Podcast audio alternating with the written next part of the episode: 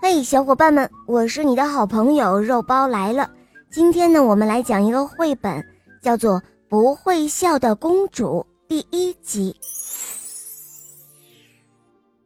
在很久很久以前，在离这里不远的地方，住着一位公主，她一生都没有笑过，甚至连微笑都没有。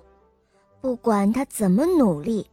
从来都没有什么好笑的事情会让他咯咯的笑，或者窃笑，或者得意的笑。公主告诉镇上的人，她在寻找一个能让她开怀大笑或者微笑的人。如果可以的话，他们会被邀请到王宫里，和公主一同住在城堡里。在几英里外，有一个年轻人。去为当地的农民铲干草，他辛苦了一天。农夫表扬了年轻人，并且掏出了一袋硬币。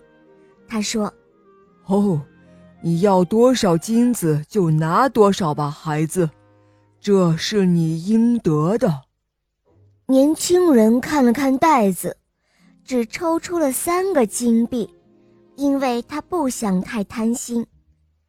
年轻人很高兴自己赚了一点钱，所以他决定用这些钱给住在城堡附近的家人买一些食物。